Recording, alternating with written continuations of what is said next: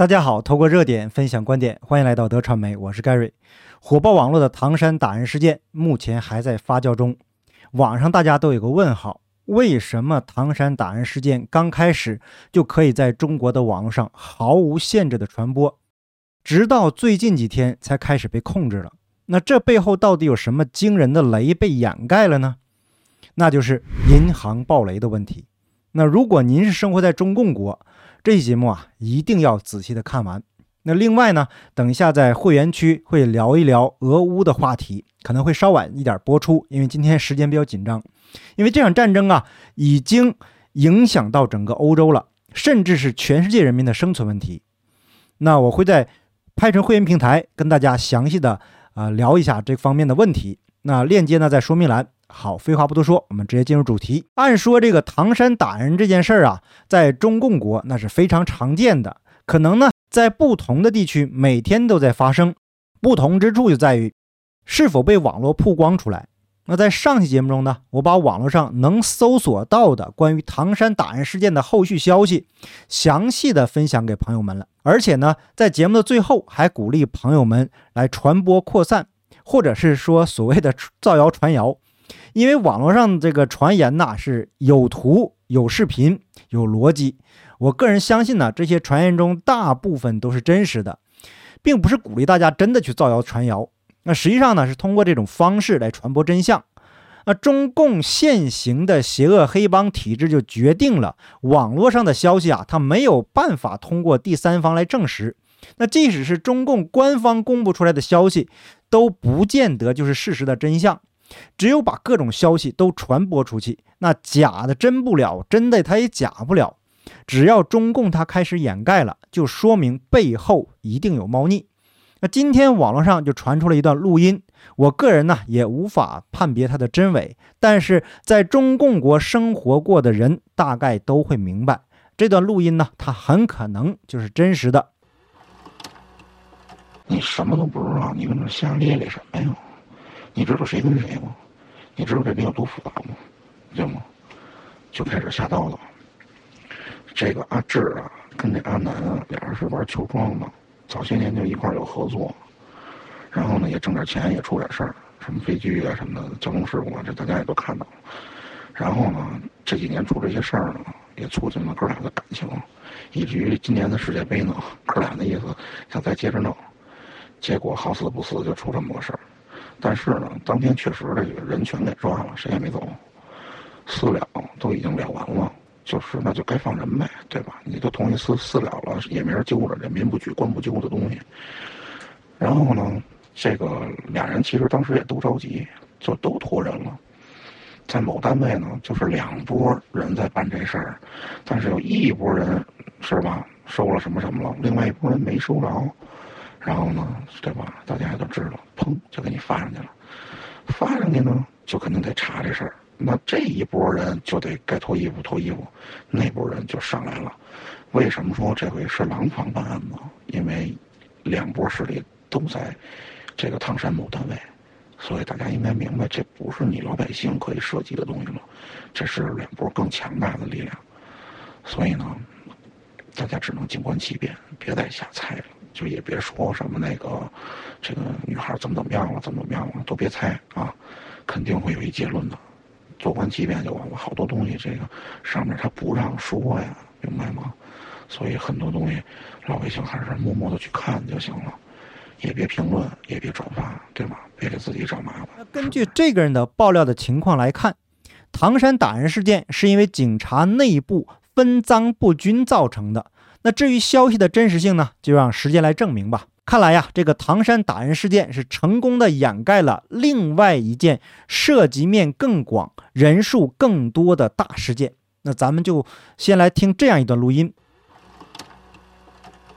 哦，你好，我呃，我您是那个孙松奇对吧？对呀。哦，我是郑州市公安局郑东新区分局的民警。哦，你叫你叫什么名字？哎。我警号是零幺四七二四，姓名潘慧娟。哦，哦，今天给你哦，今天给你打电话主要是给你核实一下，呃，就看看这个 CBD 下午中午的时候在这儿呃举牌游行，然后照相的你参加没有？啊？CBD，郑东新区 CBD 区域，然后中午的时候有人举牌照相，你是否参加？你要让我去啊？让我去照相啊？不是不是不是，没有，今天这个电话主要是告知你，你你也是那个村镇银行的储户对吧？对对对对对。哦哦，你你那那你现在在哪儿啊？我在哪？在在在在在郑州吗？在郑州怎么了？违法吗？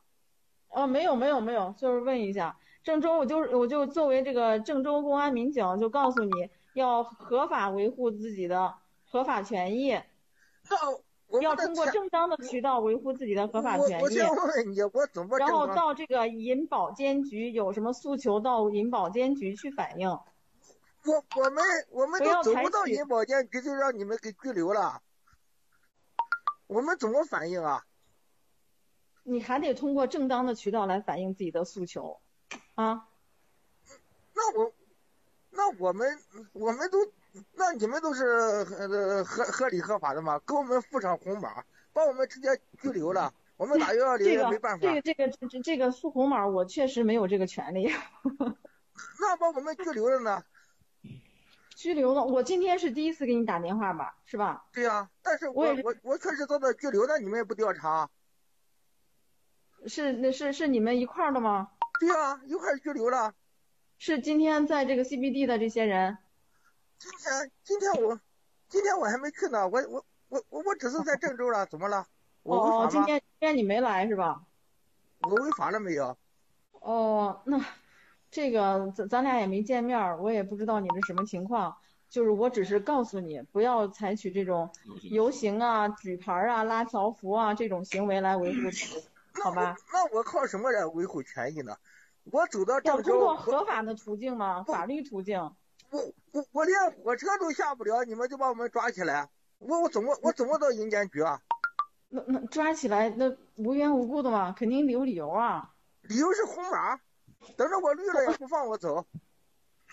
红这段录音呢，把警察都给逗乐了。那银行暴雷，民众维权，连火车都下不来，直接就给个红码，就地拘留了。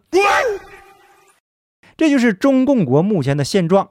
那国内一位博主写了一篇文章，非常清晰地讲述了银行暴雷的严重性。那接下来呀，我们就来分享一下这篇文章。他说：“感谢精准刺红，揭开天雷。”前几年，作者受邀去唐山电视台，不得不承认，这个唐山打人事件出来的时候，他更多的是愤怒，但是却不意外。有好多的知友邀请，不过他一个都没回，因为他在关注河南。但是唐山连续几天一直在场口放量，就是这个流量不断的往上涨，就让作者呀开始嘀咕了。看来他的直觉是对的，那河南才是真正的大雷。这是一个延续了几个月的本该大热却怎么也热不起来的话题。河南村镇银行暴雷，从四月份到六月份，陆陆续续的新闻都沉默了。一开始他以为是常规的信用社，顶多呀就是个误案。然后呢，他又以为是这个 P2P 或者是类似这个宇宙许皮带一样的故事。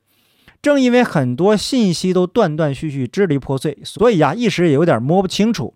文章到这里呢，我个人与作者的想法基本上都是相同的。大家都是关注时事新闻和社会事件的。那对于河南村镇银行暴雷的这个事情，我个人在过去一段时间呢，确实也没太关注。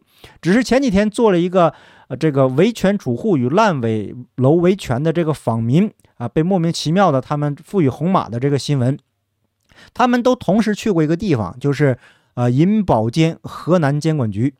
也就是前面录音中提到的银监局，可笑的是呢，通过合法的途径，最后的结果就是给你个红码，让你寸步难行。连中共国的黑警抓人，他都得都得需要个理由啊，给一个红码不需要任何理由，把恐吓访民的警察都给逗乐了。这真是中共维稳的又一个利器啊！我们再来看这篇文章，那通过作者发布的网络截图显示。二零二二年五月十九日的新闻：四家村镇银行取款难，后续股东涉及违法犯罪，储户不知道河南新财富。文章的内容显示啊，这个河南四家村镇银行无法提现的背后原因是股东河南新财富集团通过内外勾结，利用第三方平台以及资金掮客等吸收公众资金，涉嫌违法犯罪。公安机关已经立案调查了。未来。数百万储户的百亿资金能否回到他们手上呢？那另外一篇文章的标题是：河南、安徽五家村镇银行取款难，有杭州储户七百万无法提现，银行存款也能有风险。时间是二零二二年五月八日。由于涉及异地存款线上吸储，此次事件的影响面不仅限于河南、安徽当地。杭州一位金融从业人员向城市互动记者提到，有客户存了七百多万，还不到一个月，那现在整个人都精神恍惚了，存款也能有不安全？问题究竟在哪里呢？作者进一步搜索发现，河南村镇银行的事其实并不仅仅发生在河南。二零二二年五月十八日，腾讯新闻的新闻标题是“天雷滚滚，某市超八成中小银行出事儿”。六十三名一把手栽了。银保监会日前披露的数据令人惊愕：二零二一年以来，辽宁地区有六十三名中小银行的一把手被采取这个留置和刑事强制措施。辽宁地区一共才有七十六家中小银行，此次六十三名中小银行的一把手。被采取了强制措施，意味着辽宁地区百分之八十三的中小银行均出现了问题。另外，知乎博客认证的账号“华商韬略”也发表了一篇博客文章：“东北成国内银行百慕大，不良贷款高企，日赚二十九亿，五大行未能幸免。”实际上啊，对于这样的事件呢，对于这样的事情，作者并不惊讶。早在二零二零年八月十四日就有报道。二十二年来倒闭的第一家银行，一千五百六十亿坏账，几百万客户很无辜。文章说的是包商银行暴雷事件。在这之前呢，包商银行银行坏账啊，已经提前给大家提了一个醒，而且是无一例外，这些新闻呢似乎都在我们的热搜里。同时啊，宇宙大许皮带领衔，房地产公司集体暴雷。瘫而不倒，全国 P2P 金融企业集体清扫，没一个是干净的。这里的宇宙大皮带啊，指的就是这个许家印了。实际上啊，以上提到的这个陈年旧账，都在说一件事情，也就是这次河南想盖盖不住，只能祭出红马的真实原因。银行啊，在中国一直处于垄断并且受监控的地位，吸收存款并且把存款拿来放贷，这个获利是其主要的业务。同时呢，他们也做借贷、放贷的合法买卖。自从支付宝、微信出了钱包之后，这个百度、三六零、小米一堆听都没听过的纷纷推出互联网金融。他们打出的核心亮点就是把钱放到电子钱包里，利息比银行还高，随时支取方便快捷。那余额宝早期就是这么做的啊，P2P 呢也是这么做的。重点来了。银行放贷是靠储户存钱，所以一旦储户不存钱了，银行就没业务了。没钱，他怎么放贷收利息呢？所以，互联网公司利用获得客户的优势，比如支付宝靠淘宝引流，微信钱包靠微信，腾讯视频、京东钱包靠京东，度小满靠百度搜索、爱奇艺等等等等。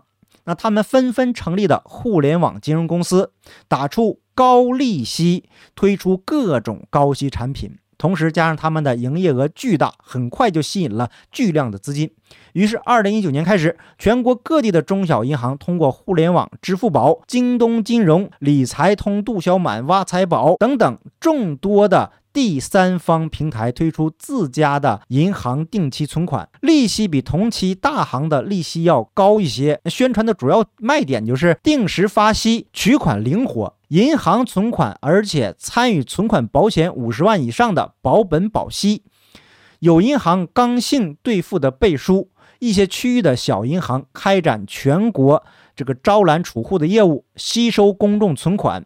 这第一环就来了，互联网平台通过客户平台把客户卖给地方银行，收取平台费。地方银行获得储户的存款，再用储户的存款支付平台费用，平台继续用这部分钱来支付储户的高利息。第二环，银行拿到了高息存款，但是银行根本没有投资渠道，做了几十年柜台买卖的银行根本没人，也没有经验进行高利润的投资。同时，整个市场上哪里会有这么高回报的投资产品呢？这几年，中国真金白银看得见回报的投资是什么呢？房子。所以，大部分银行把储户的钱贷给了房地产公司，而房地产公司许诺高息之后，用银行储户的钱去竞标拿地、走审批，然后再卖给储户期房，用储户售楼款把房子盖好交给储户，再把剩余的钱一部分支付银行的高利息。那第三环，地方政府没钱也没地了，地在储户手里，钱也在储户手里，但是储户被平台高息吸引，把钱给了地方银行，地方政府许诺高利息向银行借得储户的钱，支付拆迁补偿，拿到地卖给开发商，开发商也许诺高息，拿着银行借到的储户的钱支付地款，获得土地。政府再把从开发商手上拿到的储户存在银行的钱支付给被拆迁户。那第四环，被拆迁户拿到几经转手的储户的钱，直接买楼。那由于房价过高啊，那这些钱只能够首付，所以向银行申请贷款。银行呢，再把后面储户的存款贷给购房人。购房的同时，大部分会买车、买家电。这时，互联网金融提供了更低门槛。日息贷只需要千分之三到五，借借借，买买买，看明白了没有？全场只有一个劳动力，钱转一圈少一层。那随着储户的存款越来越少，房价越来越贵，就算地方政府把所有的公共设施都搬到楼里去，绑在楼市里，钱越少的人越买不起，越能借到钱的人买的越多。那这样玩下去啊，只剩庄家了，咋搞？于是，地方债问题被尖锐提出，住房不炒，三令五申。那二零二零年疫情中，全国楼市再次疯涨，情急之下，层层加码。首先呢，是银行收紧房地产贷款，在同时对商品房开始双限，既限最高价，又限最低价，楼市急动。那这时啊，有的储户开始尝试着提款，你这个提款不是釜底抽薪吗？本来就只有一个劳动力，到这里啊，朋友们应该明白了中共国的这套玩法了。那文章的作者呀，对这套玩法也非常的清楚，也让我们看到了中共国实际上就是一个空中楼阁。那在上上期节目中我就说过了，如果中共国的民众发现了问题的所在，大家一起去银行看看自己的钱，那到时候会发生什么事情呢？也许啊，储户坐在家里就会飞来红马，这样的闹剧就会一再出现。这将成为中共国的日常。再回到河南村镇银行，看似离奇的侵吞存款就没那么离奇了。看起来四百亿的坑，再怎么也压不垮一个中原大省，好歹还有央行撑腰呢。这四百亿要是填下去，那么接下来其他的坑还填不填呢？如果不填，那么作为唯一劳动力的储户，干嘛还要存款呢？那如果他们都要提款，那么全国村镇银行究竟有多少能兑付，就很难讲了。而这些地方银行之所以之所以成立，一开始就是为了给地方建设筹措资金的呀。所以思来想去呢，才有高手冒着失身之险想到了红马，不得不令人惊叹呐。那以上呢就是这个文章的大概内容，还有我的个人评论。英文的财经网站亚洲市场十二日的一篇分析文章认为，中国正在酝酿一场银行挤兑危机，但被全球忽视了。从河南至少六家村镇银行冻结储户存款，到上海的工商银行门口大排长龙，这种演变让人担忧。暂时啊，只在农村出现的挤兑会蔓延到大城市。银行挤兑往往是经济危机爆发的临界点。幸运的是，历史上很少发生这种情况。美国最重要的银行挤兑发生在一九三零年的大萧条时期，那最近一次挤兑则是二零零八年的金融危机期间。但是，也许自大萧条以来，没有任何一次比中国现在这次正在发生的事情更重要。那聪明的观众，不用我说，你也知道该怎么做了。好，感谢你的点赞、订阅、留言、分享，我们下期节目见，拜拜。